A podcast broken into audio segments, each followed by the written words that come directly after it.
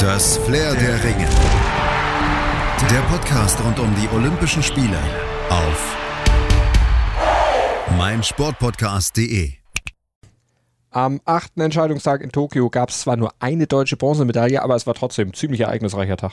Das war wirklich. Ähm, wir wollen ihn natürlich auch wieder ausführlich zusammenfassen, hier beim Flair der Ringe auf meinsportpodcast.de, beziehungsweise überall, wo es Podcasts gibt, auch auf Spotify mit Andreas Thies und Malte Asmus. Und wir sprechen aber nicht nur über die deutsche Medaille, sondern auch über jamaikanische Dominanz im Damenspringen. Schwimmer Caleb Dressel allein unter Frauen, über den plötzlich verwundbaren Novak Djokovic. Er hat jetzt disziplinübergreifend schon drei Spiele in Folge verloren. Ja, und einen Dopingfall gibt es auch noch zu vermelden. Aber das IOC stellt fest, offiziell ist es kein olympischer Dopingfall, weil die auffällige Probe vor den, Spie vor den Spielen schon entnommen worden ja, war. das ist wie mit Corona und an Corona. Spitz finde ich unnötige Wortklauberei, aber man weiß ja, was dahinter steckt beim IOC. Ja, Doping ist Doping. Das, das gehört verboten, gehört bestraft und ähm, es ist besser, wir finden hier bei den Olympischen Spielen positive Dopingproben. Und zwar dann, wenn's, wenn viel gedopt worden ist, auch viele Dopingproben, viele positive. Exakt. Und äh, der ARD-Doping-Experte Hajo Seppel, der hat heute gesagt, äh, wenn hier bei Olympia jemand dopt, dann ist das so, als wenn er mit dem Auto besoffen am Polizeirevier vorbeifährt. Ja, das ist ja, nirgendwo wird, wird genauer kontrolliert als bei den Olympischen Spielen. Und dann äh, dich hier erwischen zu lassen, ja. Aber hast du, Hajo Seppelt hat doch auch sämtliche, hat der noch Spaß an sportlichen Wettbewerben? Ich glaube nicht. Also wenn er da im Studio sitzt, äh, es ist immer sehr, sehr ernst. Natürlich ist ja auch ein ernstes Thema, aber er kann ja eigentlich ja. auch die ganzen sportlichen Themen nur unter diesem Aspekt dann noch betrachten. Der ist ja wahrscheinlich schon irgendwie wirklich schon geschädigt von der Suche nach neuem Stoff für die Dopingredaktion, weil das ist seine Aufgabe und da muss er hinterher. Ich habe früher, früher war er ja Schwimmexperte mhm. bei, äh, bei der ARD. Da hat er Schwimmen kommentiert, zusammen mit Alexander Bleik noch. Und dann irgendwann ist er zum Doping rübergegangen und seitdem, ich weiß nicht, ob der noch, ob der noch Tischtennis, äh, Tischtennis vielleicht sowas könnte er vielleicht sich, sich angucken und sich das unter dem, unter der Prämisse angucken. Das ist ein sportlich fairer Wettbewerb. Ja. Aber mehr, keine Ahnung. Ja, das ist wirklich mit die einzige Sportart, wo mir jetzt auch akut nicht allen einfallen würde. Ja gut, ein bisschen Leistungssteigerung könnte man da sicherlich auch brauchen, aber insgesamt äh, für die Dimit Präzision. Dimitri Ovtcharov hat auch schon Dopingvorwürfe gegeben. Das stimmt. Also auch das der, stimmt. Ne?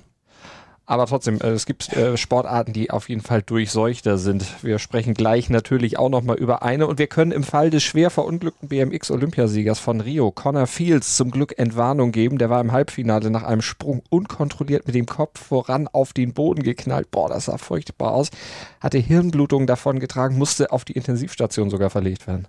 Ja, aber da ist er Gott sei Dank mittlerweile wieder raus und auf dem Weg der Besserung. Er ist noch weiterhin zur Beobachtung im Krankenhaus und raus aus der Quarantäne darf auch Radsportler Simon Geschke nach zwei erlösenden negativen Corona-Tests heute Morgen, heute fliegt er, oder er hat heute die Corona-Tests gehabt und morgen fliegt er dann Gott sei Dank nach Hause. Der ist wahrscheinlich auch froh, wenn er dann zu Hause ist. Der war richtig erleichtert, glaube ich, als er dieses Ergebnis gehört hat, hat aber auch gesagt, ich glaube das erst, wenn ich tatsächlich im Flieger sitze und das Ding abgehoben hat. Also drücken wir die Daumen, dass er und selbst da Und selbst da ist er ja noch in einem sehr engen Raum. Ja, aber ich glaube, da sitzt er dann lieber als in diesem Hotelzimmer. Ich habe das neulich im ZDF ja, gesehen, als er da interviewt wurde, wo er von seinem Gefängnis da erzählt hat. Also schön muss das nicht sein. Vor allen Dingen, wenn er dann, äh, was er sich vor allen Dingen beschwert hat, da dudelt zu viel klassische Musik, aber er meinte vor allen Dingen, dass da, er damit geweckt wird, morgens um sieben. Das ist, ist doch auch irgendwo, keine Ahnung, merkwürdig. Ja.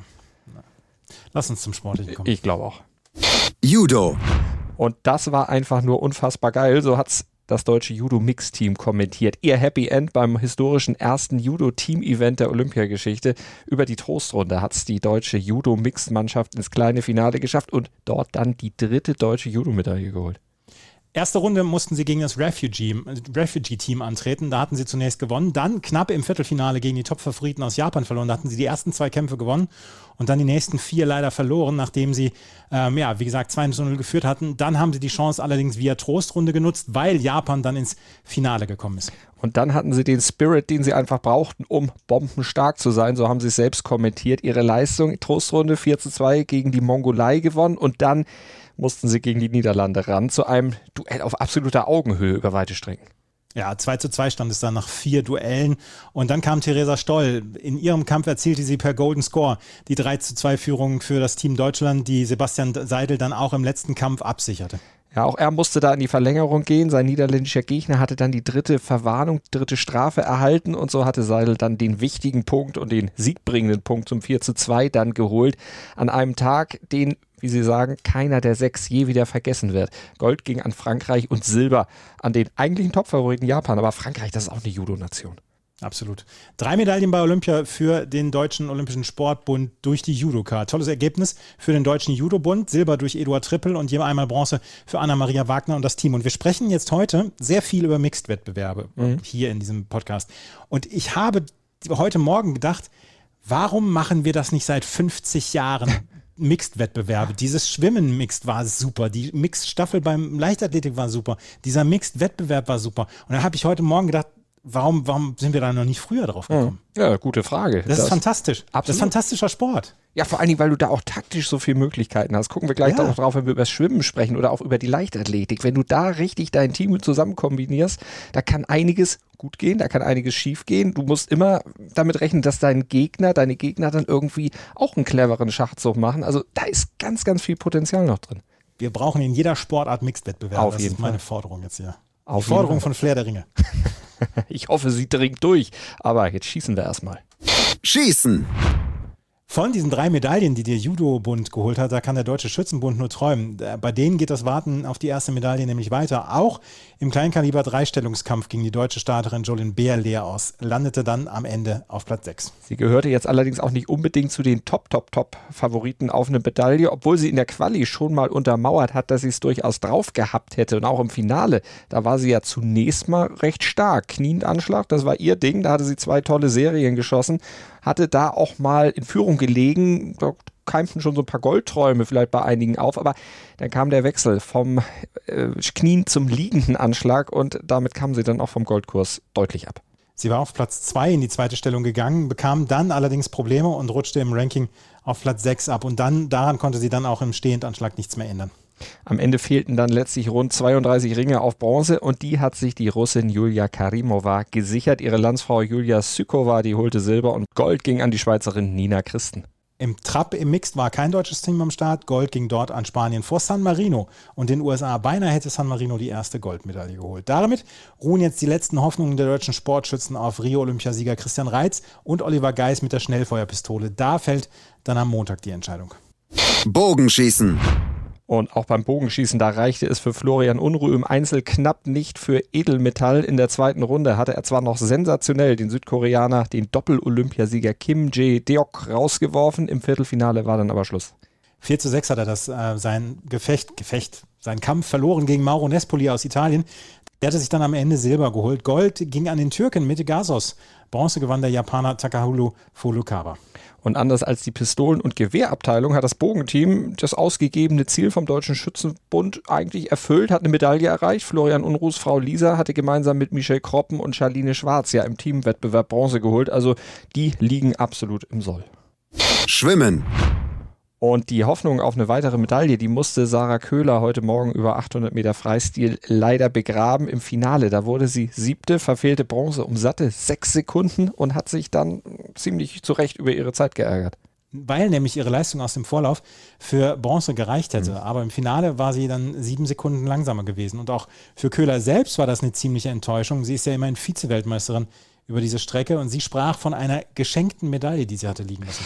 Der Bundestrainer kritisierte, sie hätte zu keinem Zeitpunkt den nötigen Rhythmus gefunden, machte zudem konditionelle Probleme als Grund für die verpasste Medaille aus. Und da meinte er, der Vorlauf sei vielleicht auch sehr anstrengend gewesen. Zudem hätten dann sicher auch die vielen Medientermine nach der Bronzemedaille über 1500 Meter Köhler dann so ein bisschen Kraft und Fokus geraubt.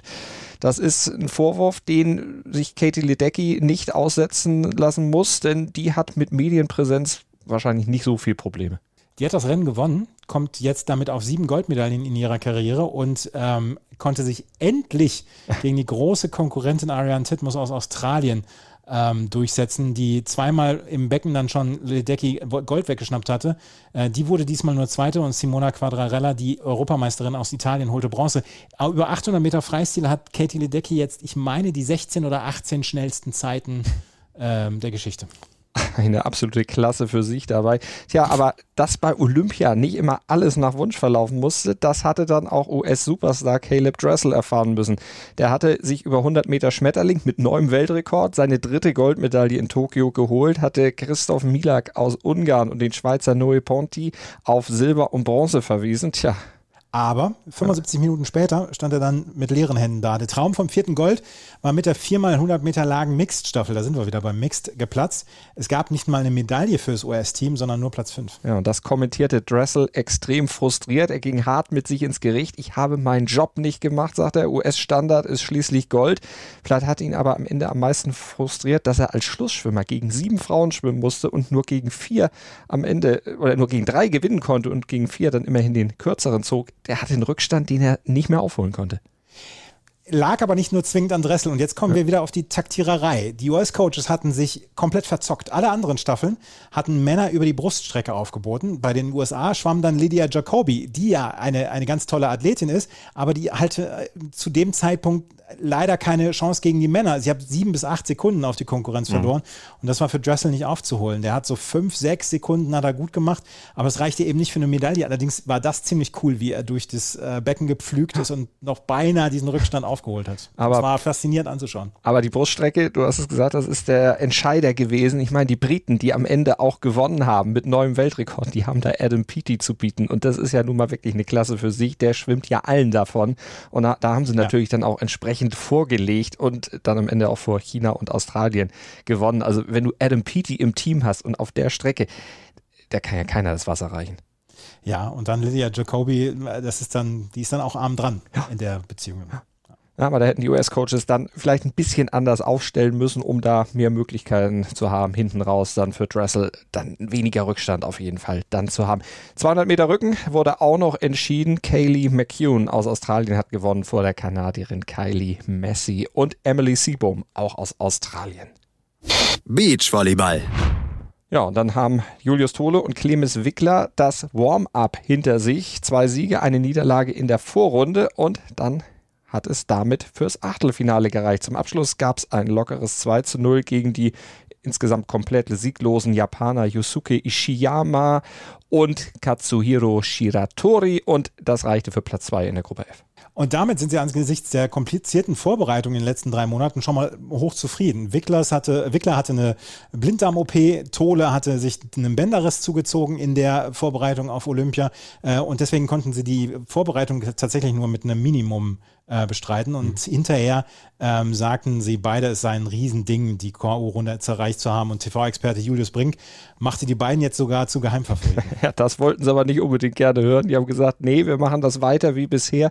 Wir gehen nach dem bewährten Motto vor, das nächste Spiel ist das schwerste. Wir kontrollieren uns immer oder konzentrieren uns immer nur auf die nächste Ausgabe und Aufgabe, gucken von Spiel zu Spiel und jetzt erstmal aufs Achtelfinale. Alles andere, das ziehen wir noch nicht in irgendeiner Weise in unsere Gedankenspiele mit rein. Und Achtelfinale ist auch das Stichwort für Laura Ludwig und Margareta Kosuch, denn die treffen im Achtelfinale auf eine alte Bekannte von Ludwig und eine, bei der ganz, ganz schöne Erinnerungen bei der Hamburgerin wach werden dürften.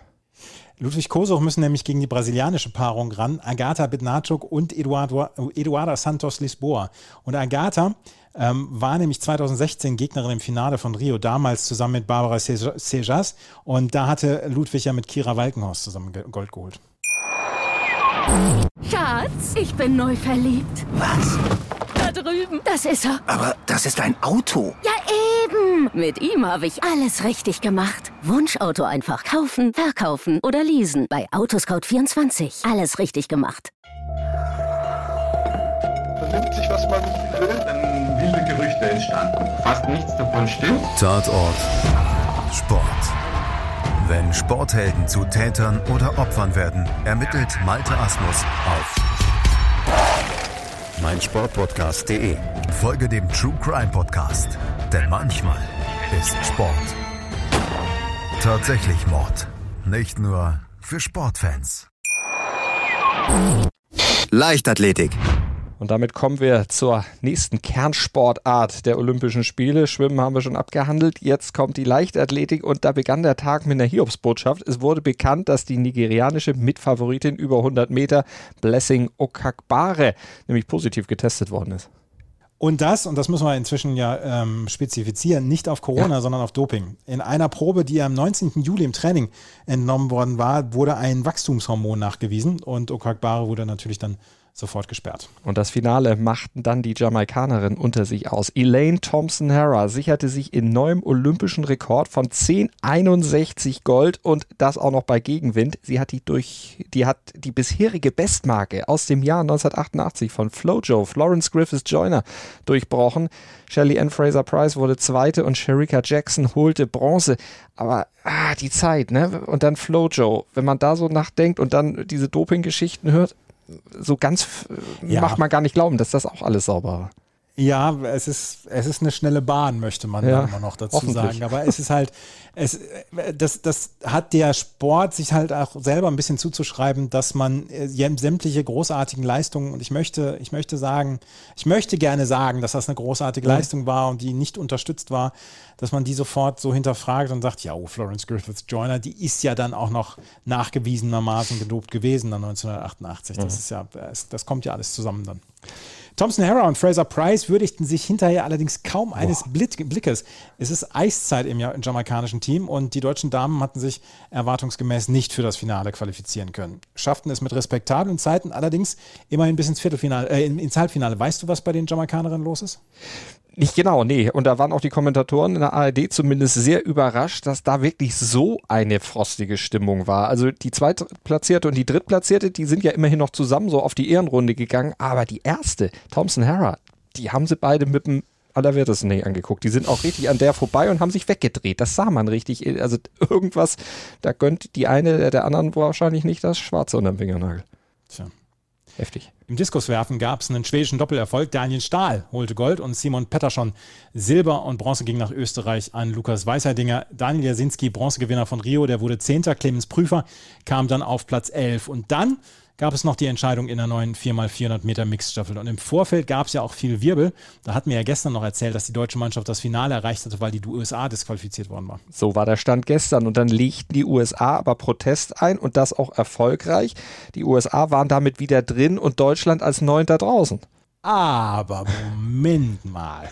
ähm, dagegen legte wiederum der DLV-Protest ein und das auch erfolgreich und durfte dann jetzt als neunte Staffel im Finale starten. Wofür haben wir denn neun Bahnen?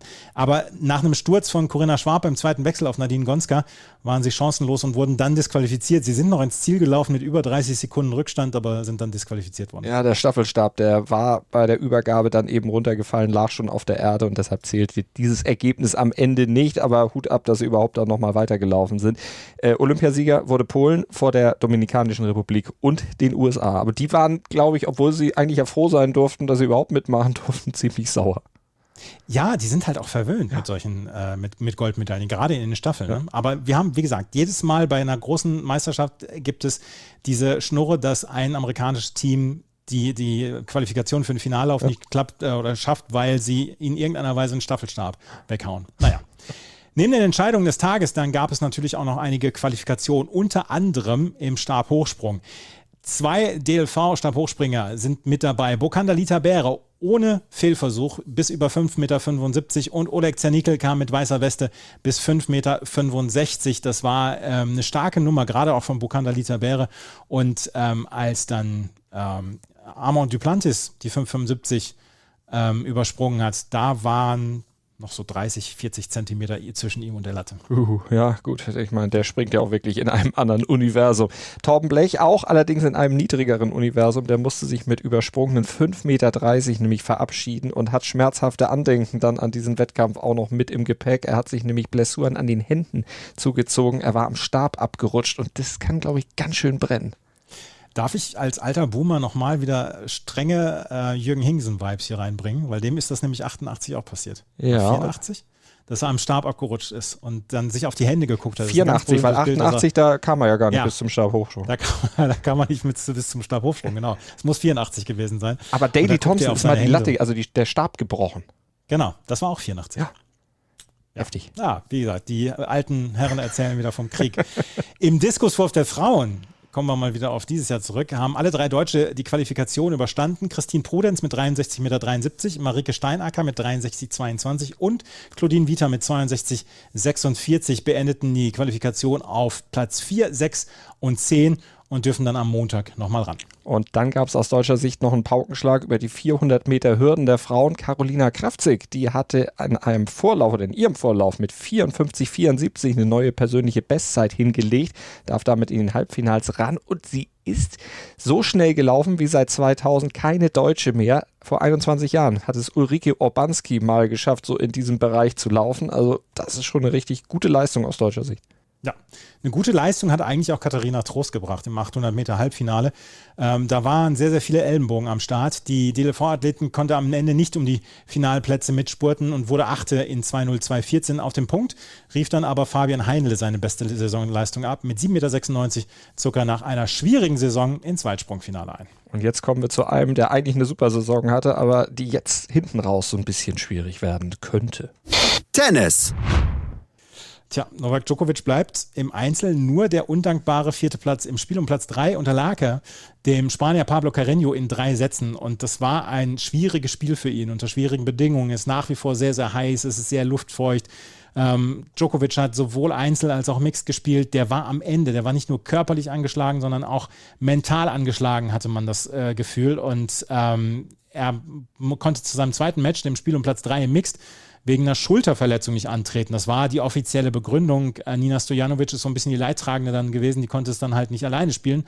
Barty und John Pierce holten damit äh, dann Mixed Bronze. Elina Svitolina hat Bronze im Damen äh, im Dameneinzel geholt. Sie holte im zweiten Satz einen Break-Rückstand auf, im dritten Satz ein 1 zu 4 auf, gewann die letzten fünf Spiele und holte sich dann die Bronzemedaille im Match gegen Elena Rybakina. Und die Bronzemedaille im Frauendoppel, die ging an Luisa Stefani und Laura Pigossi. Im Match-Tiebreak holten sie ein 2 zu 7 und ein 5 zu 9 gegen Elena Vesnina und Veronika Kudametova auf. Ähm, für Brasilien die erste Medaille im olympischen Tennis, in olympischen Tenniswettbewerben. Und jetzt haben wir auch noch das Ergebnis im Fraueneinzelfinale. Belinda Bencic hat hier ihr erstes von möglicherweise zwei Goldmedaillen geholt. Gegen Maketa Vondrushova gewann Bencic in drei Sätzen und konnte damit ähm, ihre erste Goldmedaille holen. Morgen hat sie sogar noch im Doppel die Chance, an der Seite von Viktoria Godobitz den Olympiasieg zu holen und sie könnte sich damit dann zur ja, größten Athletin dieser Tenniswettbewerbe hier bei Olympia krönen. Maketa Vondrushova geht mit Silber nach Hause. Gewichtheben.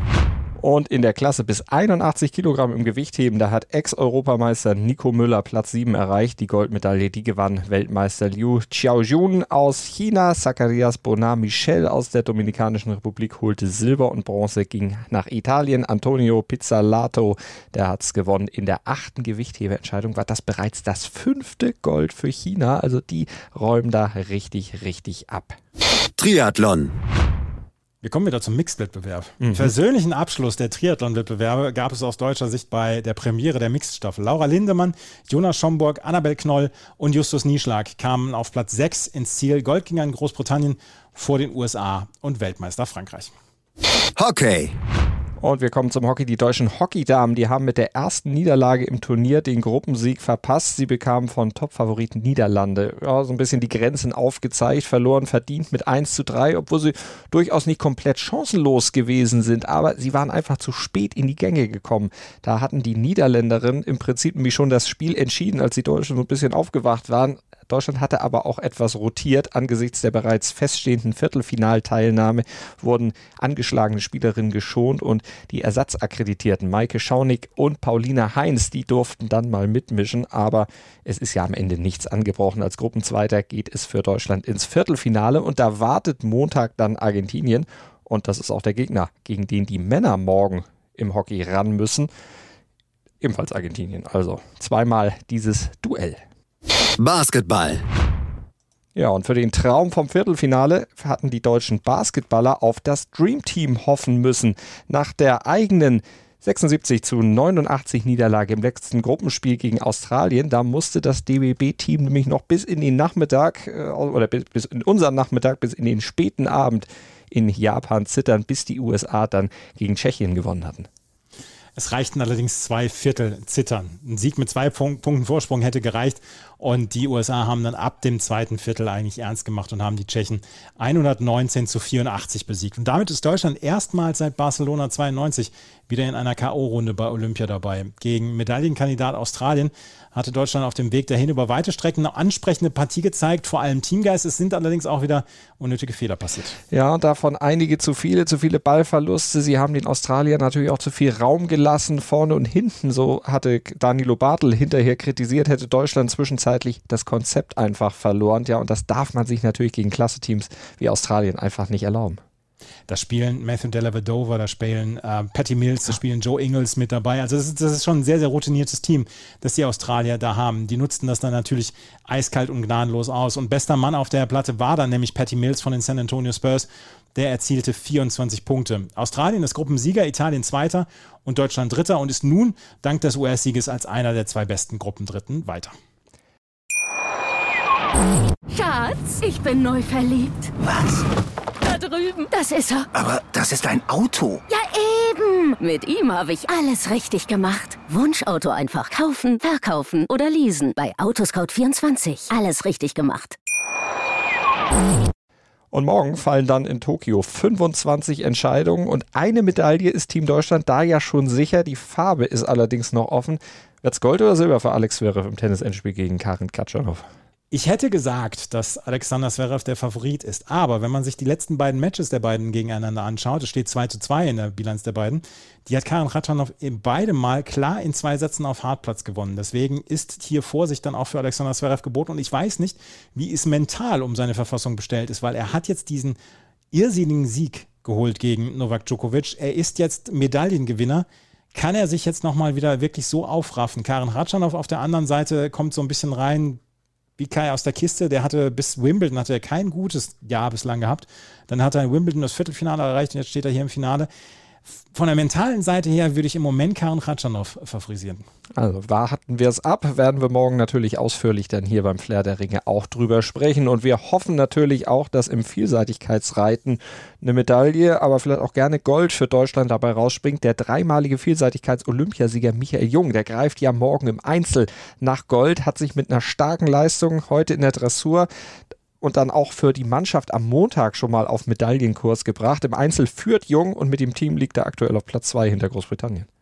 Jung ist heute übrigens 39 Jahre alt geworden und morgen hat dann Wasserspringerin Tina Punzel Geburtstag. Die wird 26 und die würde sich dann wahrscheinlich liebst, am liebsten selber ein Geburtstagsgeschenk machen mit ihrer zweiten Medaille. Die Chancen darauf sind ah, wohl eher gering. Nach der Quali liegt sie auf Platz 7 und die Gegnerinnen scheinen so stark, dass da in Richtung Edelmetall dann wohl nur wenig gehen wird. Mhm. Und auch für die deutschen Golfer wird mit Edelmetall nichts werden. Maximilian Kiefer ist nach drei Runden 38. geteilter 38. und Hurley Long ist geteilter 42. Die gehen aber morgen dann zusammen auf die letzte Runde, übrigens zusammen mit Justin Thomas. Also haben richtige Top-Begleitung, auch wenn der aktuell beim beim Golfturnier nicht so stark bei Olympia dabei ist. Es führt aktuell der US-Amerikaner Sander Schoffley natürlich. Und der hat auch ja eine deutsche Wurzel oder deutsche Wurzeln, ein Vater aus Schwaben, aber da wollen wir uns jetzt nicht diese mögliche Goldmedaille dann schon vereinnahmen. Das werden sicherlich die einen oder anderen gerne tun. Wir machen das nicht. Aber kannst du mir sagen, warum, ähm, warum dieser ganz normale Wettbewerb für Golf für Dings äh, ausgewählt worden ist und nicht zum Beispiel Matchplay? Das weiß ich auch nicht. Da scheiden sich auch wirklich die Geister dran, weil viele wie du und wie auch ich eigentlich sagen, Matchplay wäre eigentlich das viel spannendere Format für Olympia. Das würde viel mehr Zuschauer irgendwo in den Bann ja. ziehen. Das ist viel nachvollziehbarer als diese vier Runden Zählspiel, die einfach, ja, bei, ich finde, auch bei Olympia in der Form einfach nichts zu suchen haben. Schwimmen ist morgen der letzte Tag in den Becken. Unter anderem die 1500 Meter Freistil werden wir morgen erleben. Um 3.44 Uhr deutscher Zeit. Äh, Gregorio Paltrinieri ist der aktuelle Olympiasieger. Weltmeister ist Florian Wellbrock. Der will auch äh, mit dabei sein und ähm, ja, vielleicht holt er morgen dann nochmal eine Medaille. Und beim Fechten, bei der Entscheidung mit der Mannschaft im Florett. Da ist auch ein deutsches Team dann mit dabei. Peter Joppich, Benjamin Kleibrink und André Sanita, die wollen da die Bilanz der deutschen Fechter dann nochmal ein bisschen aufhübschen. Favorit sind natürlich die USA. Ob das deutsche Team da um die Medaillen wird mitspielen können, werden wir dann sehen. Ich glaube mal nicht. Und in der Leichtathletik so richtig aus deutscher Sicht zu holen, wird es da morgen auch nichts geben. Sarah Gabetta ist beim Frauenkugelstoßen dabei, was um 3.35 Uhr losgeht deutscher Zeit. Ähm, Christina Schwanitz und Katharina Maisch sind ja in der Qualifikation ausgeschieden und ähm, die Favoritin könnte Gongli Jiao sein aus China, das ist nämlich die, auch die aktuelle Waldmeisterin und Jessica Ramsey aus den USA. Im Hochsprung der Männer, was um 19.10 Uhr Ortszeit, 12.10 Uhr unserer Zeit über die Bühne geht, da ist Mateusz Przybilgo ja auch im Vorkampf ausgeschieden. Ilya Ivanjuk und Maxim Nedasekau aus Belarus sind hier wohl die Favoriten. Und es gibt noch viele, viele, viele andere Entscheidungen im Schwimmbecken natürlich, beim Gewichtheben, beim Badminton, beim Turnen, beim Radsport mit dem BMX bei den Damen und bei den Herren. Also es gibt wieder ganz viel Segeln, auch noch Tennis fallen ja die Entscheidungen. Wir haben darüber gesprochen, Wasserspringen. Also es ist wieder ein voller Tag, insgesamt 25 Entscheidungen und die Highlights, die kriegt ihr dann morgen selbstverständlich beim Flair der Ringe hier wieder auf meinsportpodcast.de oder im Podcatcher eurer Wahl, ganz egal, wo ihr es hören wollt. Ihr kriegt es auch bei Spotify wir sind auf allen Plattformen vertreten. Da könnt ihr uns hören und dann den morgigen Olympiatag mit uns nochmal im Horst Rubischsten Sinne Paroli laufen lassen. Wir hören uns morgen. Bis dahin, danke. Das Flair der Ringe. Der Podcast rund um die Olympischen Spiele auf meinsportpodcast.de.